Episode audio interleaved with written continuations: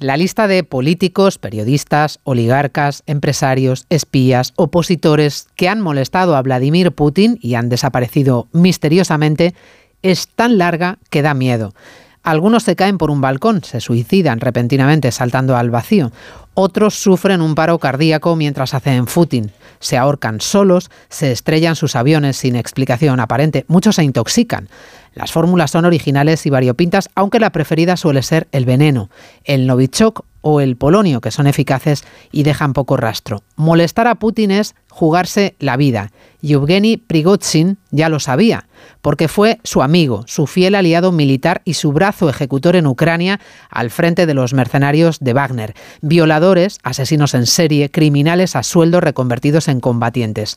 Pero le molestó se rebeló al criticar la incompetente gestión de Rusia en la guerra de Ucrania y lideró un motín que amenazó el poder de la cúpula militar y que supuso el más serio desafío para el Kremlin.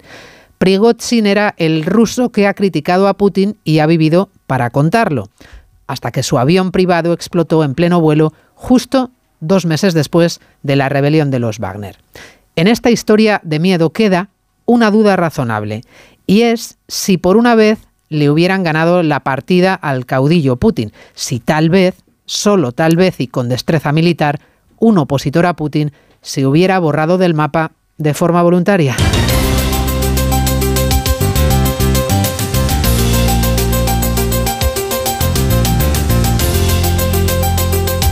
En Onda Cero, Noticias Mediodía, con María Hernández.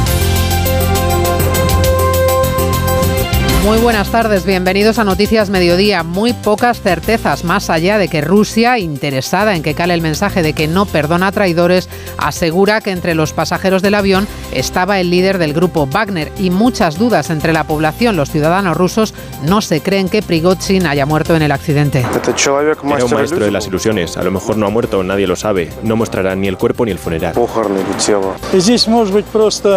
Creo que puede ser un juego. He leído que había otro otro avión igual en el que podría ir él, porque no lo han encontrado.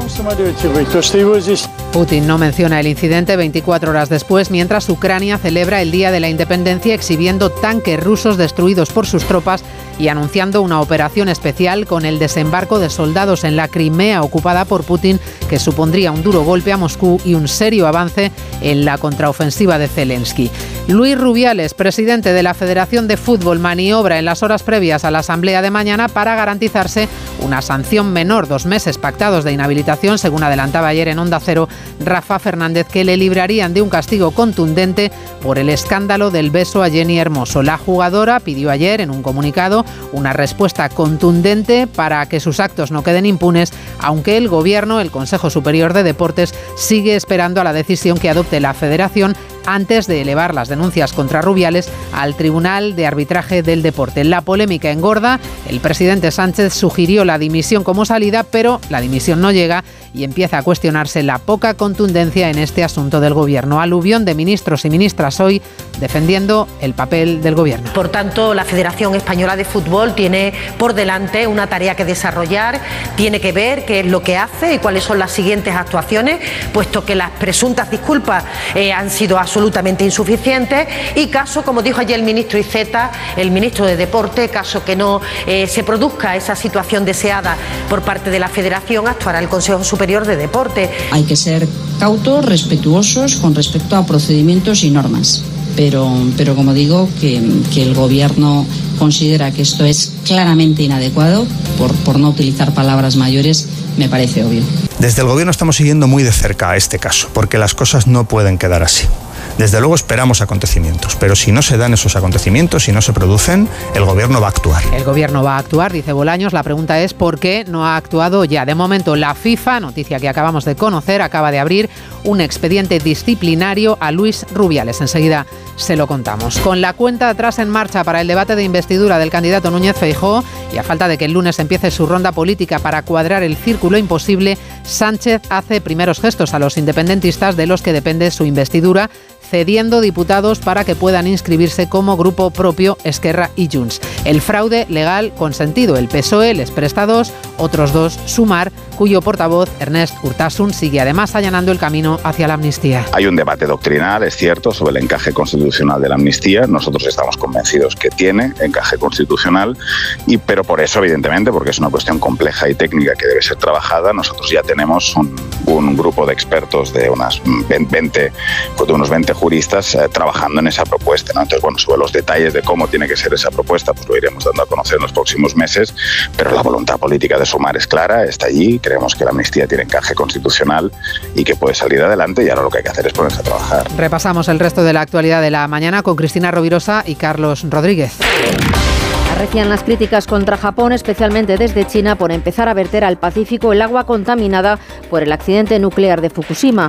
Un millón de toneladas de agua radiactiva depurada acabarán en el océano con el respaldo del Organismo Internacional de la Energía Atómica. El incendio de Tenerife podría quedar estabilizado hoy mismo, aunque el calor mantiene el riesgo de reactivaciones. El fuego, que ha carbonizado casi 15.000 hectáreas, sigue evolucionando favorablemente, aunque la calidad del aire aún es muy desfavorable en el norte de la isla. Más de medio millón de españoles tiene dos empleos lo que se traduce en que uno de cada seis trabajadores está pluriempleado. Según el informe de Infojobs, el perfil medio es el de un joven de entre 16 y 34 años con un salario bajo. Sanidad lanza la mayor oferta de formación sanitaria especializada en cinco años, casi 12.000 plazas, un 4% más que en 2022. El examen será en enero para que los nuevos profesionales se incorporen a los hospitales en verano. Los carburantes se encarecen por séptima semana consecutiva. El precio de la gasolina supera los 1,7 euros y marca récord para la tercera semana de agosto. Cuesta casi 35 céntimos más que en Navidades, cuando el Gobierno quitó el descuento de 20 céntimos por litro. Dignidad y Justicia solicita a la Audiencia Nacional que ordene la retirada de carteles donde aparecen imágenes de presos de ETA en una caseta de las fiestas de la Semana Grande de Bilbao. Consideran que es un escarnio para las víctimas del terrorismo.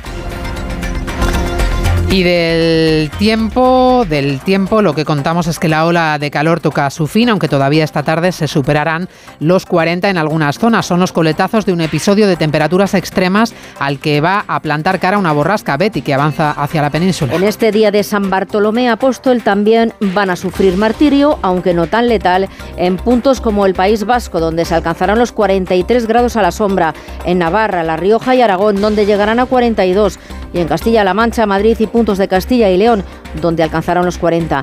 En ningún rincón se bajará de los 31 grados de día ni de los 20 de noche, 28 en el caso del área mediterránea, donde conciliar el sueño sin ventilador o aire acondicionado será tarea titánica. El cielo permanecerá casi despejado, aunque no se descartan tormentas en el Cantábrico y en Pirineos. Es la traca final de una ola de calor que el fin de semana será historia. ¿Sabes lo que son los HADAS? Son esos sistemas de ayuda a la conducción como los avisos de colisión, de salida de carril o de ángulo muerto, entre otros, que tanto te ayudan a mantener la seguridad de tu vehículo. Si tu coche tiene HADAS, es decir, asistentes de conducción, cámbiate a línea directa y te premiamos con un precio imbatible. Llama o ven directo a lineadirecta.com. El valor de ser directo. En verano, con el sol, el cloro, el aire acondicionado, los ojos se secan e irritan. La solución es Devisión Lágrimas. Devisión alivia la irritación y sequedad ocular. Devisión Lágrimas. Este producto cumple con la normativa vigente de producto sanitario. ¿A la playa? A la playa. ¿En el pueblo? En el pueblo. ¿En casa? En casa. Este verano estés donde estés, Cubirán está.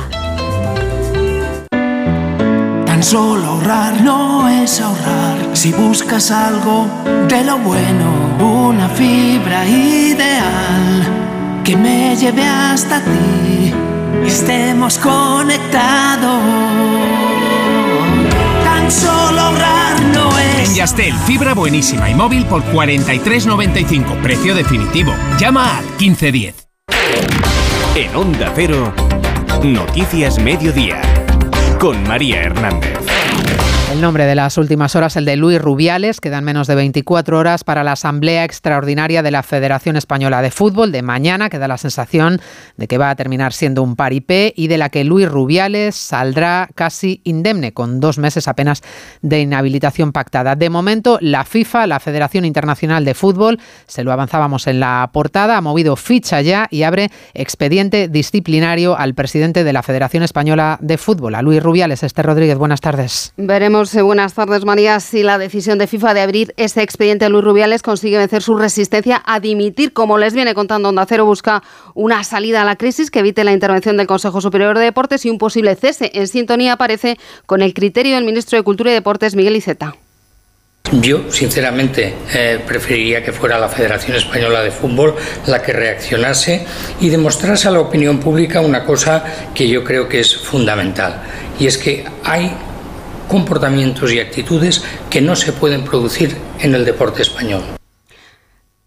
La fórmula ideada para evitar la destitución sería una sanción pactada que le apartaría del cargo un par de meses y para eso habría convocado con carácter de urgencia la Asamblea Extraordinaria del viernes. A esa reunión no van a acudir los clubes de la Liga, tampoco la Federación Vasca, pero sí el resto de territoriales citados dos horas antes por Rubiales. Son su guardia pretoriana, como recuerdan Radio Estadio Noche Manuel Camino, el presidente del San Andreu, primer club que pidió la dimisión del todavía presidente de la Federación Española de Fútbol. Las territoriales, en cierto modo, eh, están compradas todas.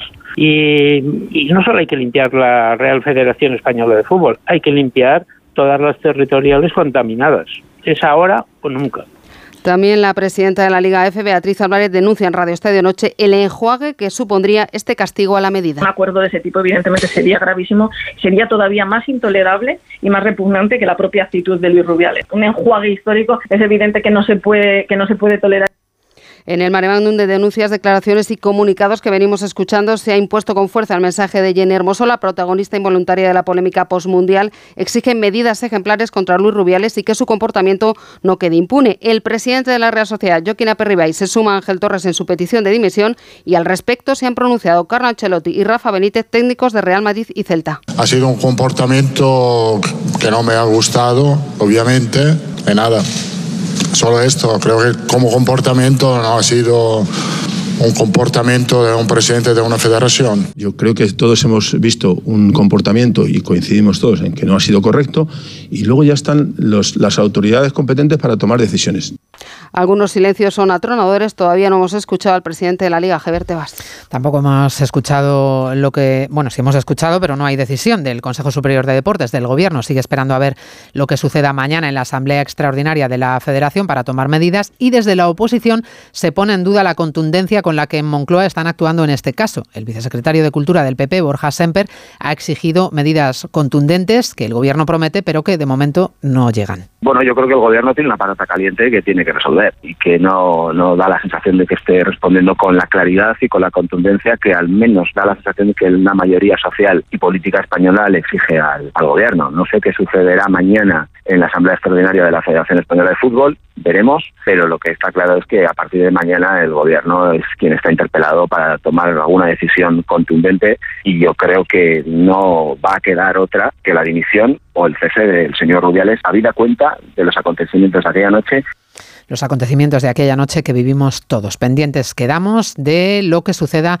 mañana para dilucidar, para resolver este caso escandaloso de Luis Rubiales. En las últimas horas ha sido también noticia Rusia. La única certeza de que el líder de los Wagner está entre los fallecidos del avión siniestrado ayer es que su nombre figura en el listado de ocupantes de la aeronave. Es Rusia la que se está ocupando de identificar los cuerpos y de realizar las autopsias una vez que han sido trasladados ya a una morgue cercana a Moscú, pero poco más se sabe de este accidente en el que habría perdido la vida el líder de los Wagner, corresponsal en Moscú, Chavicolas.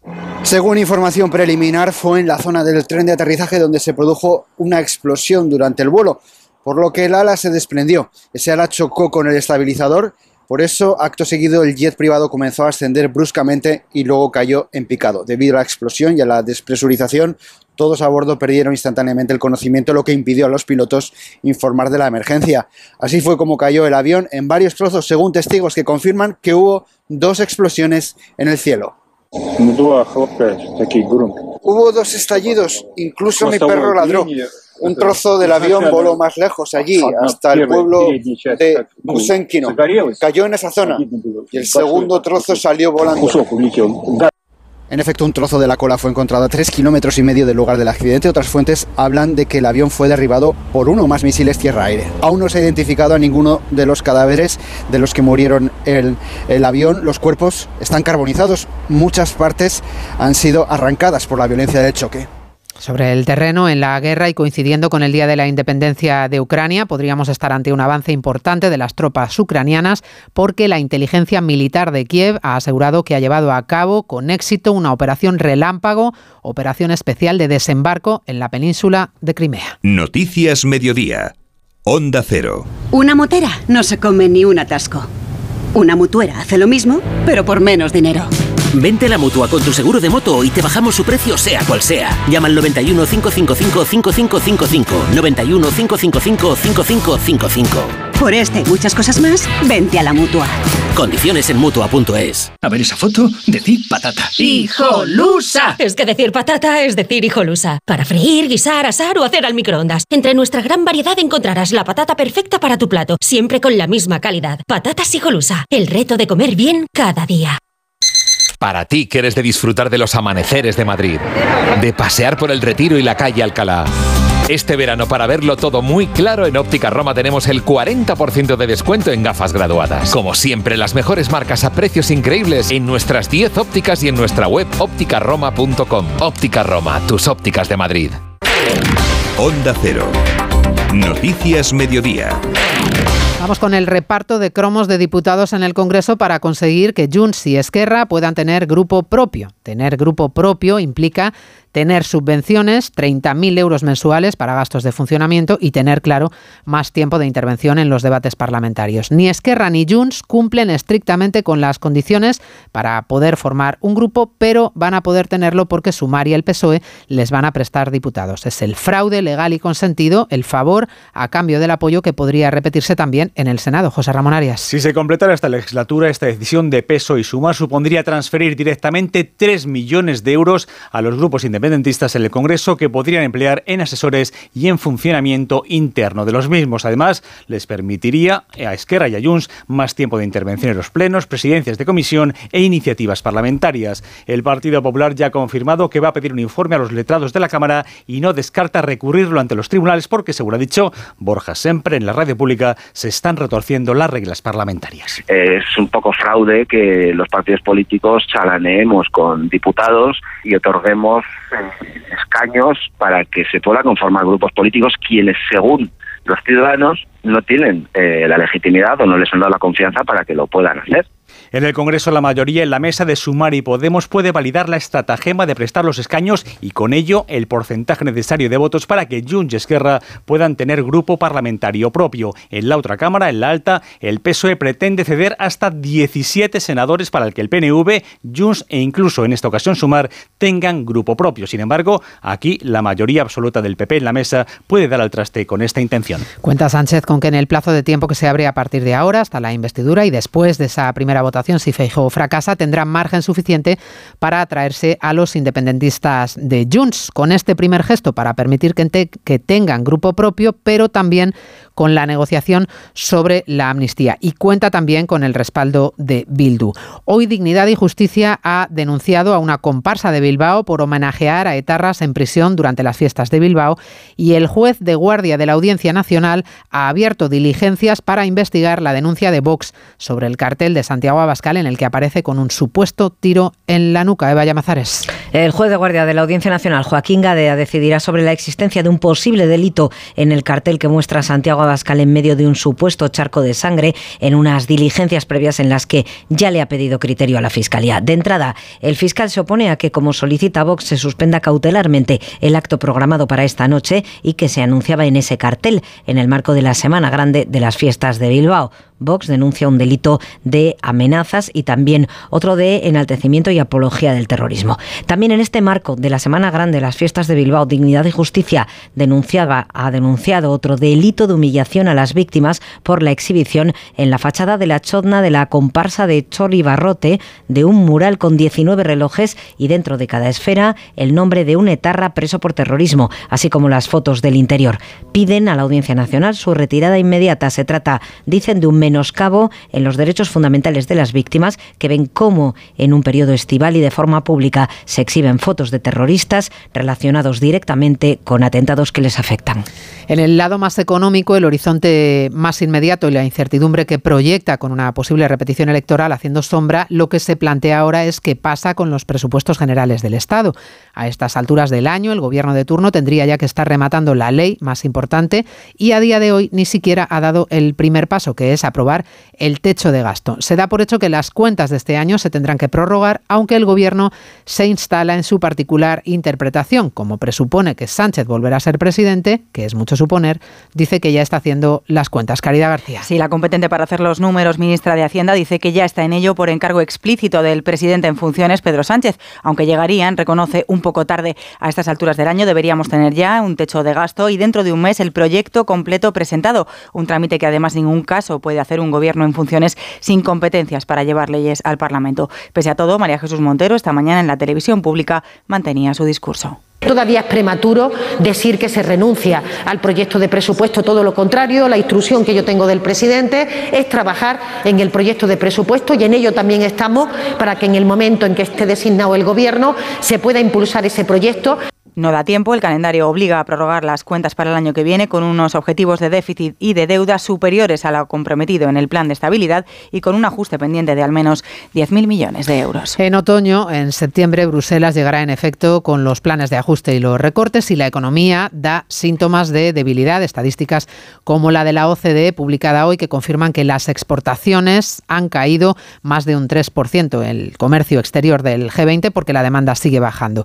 En este contexto, desde hoy se reúnen los banqueros de todo el mundo un encuentro en el que se abordará la política monetaria que deberán perfilar en septiembre la Fed y el Banco Central Europeo. Si siguen subiendo los tipos a costa de que la economía se siga frenando. Jessica de Jesús. Porque además las previsiones no dibujan un buen escenario para este otoño. En las últimas horas el dato del PMI de la eurozona que sugiere una contracción económica para el tercer trimestre del año y la OCDE que alerta de la contracción del comercio exterior de los países del G20. Señales de ralentización que inclinarían la balanza a una pausa en la subida de los tipos. Pero los analistas analistas de Bloomberg no lo tienen tan claro y esperan que el presidente de la Reserva Federal presente en Jackson Hole un discurso agresivo en el que defienda los tipos altos, línea que podría seguir la presidenta del BCE, Christine Lagarde, quien desde la última reunión mantiene que la lucha contra los precios no ha terminado y la decisión dependerá de esos datos. Nuestras decisiones futuras garantizarán que los tipos de interés oficiales del Banco Central Europeo se fijen en niveles suficientemente restrictivos durante el tiempo que sea necesario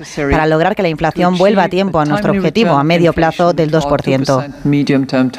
Hasta mañana no tendremos pistas de la senda que tomarán los bancos centrales, pero de momento ante esta primera jornada en Wyoming, los mercados europeos reaccionan positivamente y con ganancias a todas las especulaciones. Las protestas enérgicas de China no han impedido que Japón haya empezado hoy a verter las aguas contaminadas de Fukushima al Pacífico, un proceso que avala el organismo de control nuclear de la ONU y que durará varias décadas, pero que ha generado una gran polémica y un sinfín de protestas. China ha reiterado su firme oposición a este vertido y el gobierno del país ha prohibido, de hecho, la importación de productos pesqueros y alimenticios de Fukushima, mientras que la industria pesquera japonesa y de países vecinos como Corea del Sur temen un daño reputacional mundial para sus productos. Corresponsal en Pekín, Isabel Fuello. Así es, las primeras represalias a estas medidas no se han hecho esperar. China ya ha ordenado que ningún producto marítimo procedente de las aguas japonesas entre en su territorio. Todo ello por motivos de seguridad alimenticia, dicen desde el gobierno de Pekín. Acusan a su país vecino de tratar el océano como una cloaca y de ser unos egoístas e irresponsables. Enérgicas reacciones que podrían estar motivadas por la rivalidad económica y las tensas relaciones existentes con Japón, dicen algunos analistas. Desde Tokio se justifica su acción por falta de espacio. Después de que la central nuclear resultara gravemente dañada tras el terremoto y tsunami de 2011, Japón almacenó el agua utilizada para refrigerar los reactores afectados por la catástrofe. Doce años después, estos depósitos están a rebosar y el gobierno japonés comenzó a verter de forma controlada estas aguas tratadas al Océano Pacífico a través de un túnel submarino, operación que se repetirá a lo largo de las próximas tres décadas. La buena noticia llega de Tenerife. El incendio podría quedar hoy mismo estabilizado, aunque el intenso calor hace que se mantengan todas las prevenciones. La evolución sigue siendo muy favorable, pese a que durante esta noche se han registrado algunos puntos calientes en Guimar, Canarias. Gustavo de Dios. Esta tarde se va a decidir qué se hace con las 291 personas que aún no han regresado a sus viviendas y si se declara el incendio oficialmente estabilizado tras 48 horas en las que la superficie afectada no aumenta. No hay frentes activos, no hay llamas, pero sí pequeños conatos sobre el terreno ya quemado que se sofocan rápidamente, una situación que va a continuar durante unos días. La ministra de Transición Ecológica, Teresa Rivera, esta mañana sobre la declaración de zona catastrófica por parte del Consejo de Ministros en su próxima reunión. Las actividades de consolidación, de restauración del terreno para evitar la erosión del suelo que se ha visto afectado. Por tanto, todavía mucho trabajo por delante para controlar, enfriar, estabilizar y posteriormente restaurar. Otra de las novedades es que los accesos al Teide, la zona norte, podrían abrirse esta tarde. En definitiva, si las previsiones se cumplen, comienza el final. Noticias Mediodía. Almería, eres mi sol. Sol que ilumina majestuosos pueblos y enigmáticos rincones. Sol que embellece monumentos y descubre tradiciones. Sol que enciende sabores únicos. Luz auténtica, única e inesperada. Eres historia, arte y pasión. Almería, eres mi sol. El sol que necesito. Diputación de Almería y Costa de Almería. ¿Nervioso por la vuelta al trabajo? Tranquilo, toma Ansiomet. Ansiomet con triptófano, lúpulo y vitaminas del grupo B contribuye al funcionamiento normal del sistema nervioso. Ansiomet, consulta a tu farmacéutico o dietista. Las 2 y 26 minutos, 1 y 26, les recuerdo la noticia que les contábamos al comienzo de este informativo. La FIFA ha abierto un procedimiento disciplinario contra Luis Rubiales, contra el presidente de la Federación Española de Fútbol. Lo ha anunciado en un comunicado después de los hechos durante la final de la Copa Mundial Femenina. El comportamiento de Rubiales, el beso a Jenny Hermoso en el acto de entrega de medallas y las imágenes del palco en la celebración podrían resultar constitutivos de violaciones de dos artículos, el 13.1 y el 13.2 del Código Disciplinario de la FIFA. La actualidad deportiva tiene otros puntos de interés porque mañana arranca una nueva jornada de liga y Osasuna regresa hoy a Europa. Pues además en los mundiales de atletismo España ha sumado dos oros más gracias a María Pérez y Álvaro Martín que se han proclamado campeones del mundo en los 35 kilómetros marcha días después de hacerlo en la prueba de los 20 kilómetros. La tercera jornada de Liga arranca mañana con dos partidos, Las Palmas Real Sociedad y Celta Real Madrid. El líder visita un campo que les propició Balaídos para encontrarse con un ex Rafa Benítez. En su comparecencia previa, Carlo Ancelotti, técnico del Madrid, ha confirmado la titularidad de Kepa en la portería para su debut y descarta la salida de Modric a pesar de su nuevo rol de suplente. Da por cerrada la plantilla sin miedo a movimientos de última hora en el mercado de fichajes. No, yo creo que no. Yo creo que no. Creo que la plantilla nuestra está cerrada y todos los jugadores que tenemos en la plantilla están focalizados en esta temporada. Alguien puede cambiar, idea, de cambiar de idea. Yo esto no lo sé, no lo sé, pero no tengo miedo de esto. El dinero de Arabia se ha resuelto en culebrón de Gabri Veiga en el Celta una vez frustrado su fichaje por el Nápoles. El jugador no ha entrenado con su equipo a punto de cerrar el fichaje por el Al-Alit. Rafa Benítez. El mercado árabe ahora lo que ha hecho ha sido poner mucho dinero encima de la mesa para jugadores que eran intocables de los equipos grandes, con lo que todo el mundo se pone más nervioso. Cuando tocan a los equipos pequeños, pues no pasa nada. Cuando pueden tocar a los equipos grandes, la gente se pone más nerviosa que el mercado esté abierto, eh, cuando nosotros estemos ya con el mercado cerrado, esté abierto allí, se ve más como una amenaza, insisto, para, para otros equipos. La noticia negativa de la jornada para el Barça la protagoniza Pedri, que sufre una lesión en el recto anterior del muslo derecho que le tendrá de baja mes y medio. Y el regreso de Osasuna Europa es ya una realidad. El conjunto rojillo disputa hoy la tercera ronda previa de la Conference League ante el Brujas. Aprovecha el sprint de ofertas en Carrefour. Solo hasta el 27 de agosto en Carrefour, Carrefour Market y Carrefour.es tienes el langostino cocido 40-60 piezas por kilo a 7 euros con 49 el kilo. Y el melón entero piel de sapo a 79 céntimos el kilo. Carrefour, patrocinador principal de la vuelta. Últimos días para llevarte dos gafas más por un euro más con Chinchín de Aflelu. Y ahora aprovecha y paga hasta en dos años sin intereses ni comisiones. ¿Lo has oído bien? Dos gafas más por un euro más hasta el 3 de septiembre. Solo con Chinchín de Aflelu. Ver condiciones en óptica. Noticias Mediodía.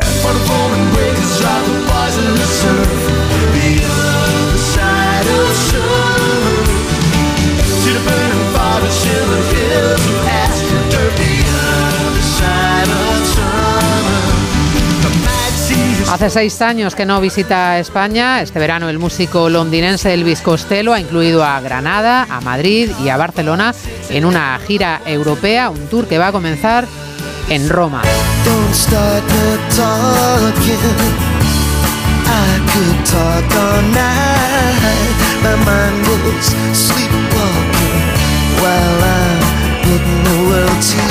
Pues así, con la música de Elvis Costello, terminamos este rato de radio. En la realización técnica ha estado Dani Solís, en la producción Cristina Rovirosa. Volvemos a las 3, actualizando toda la información. Que pasen un feliz jueves y hasta mañana, que ya será viernes.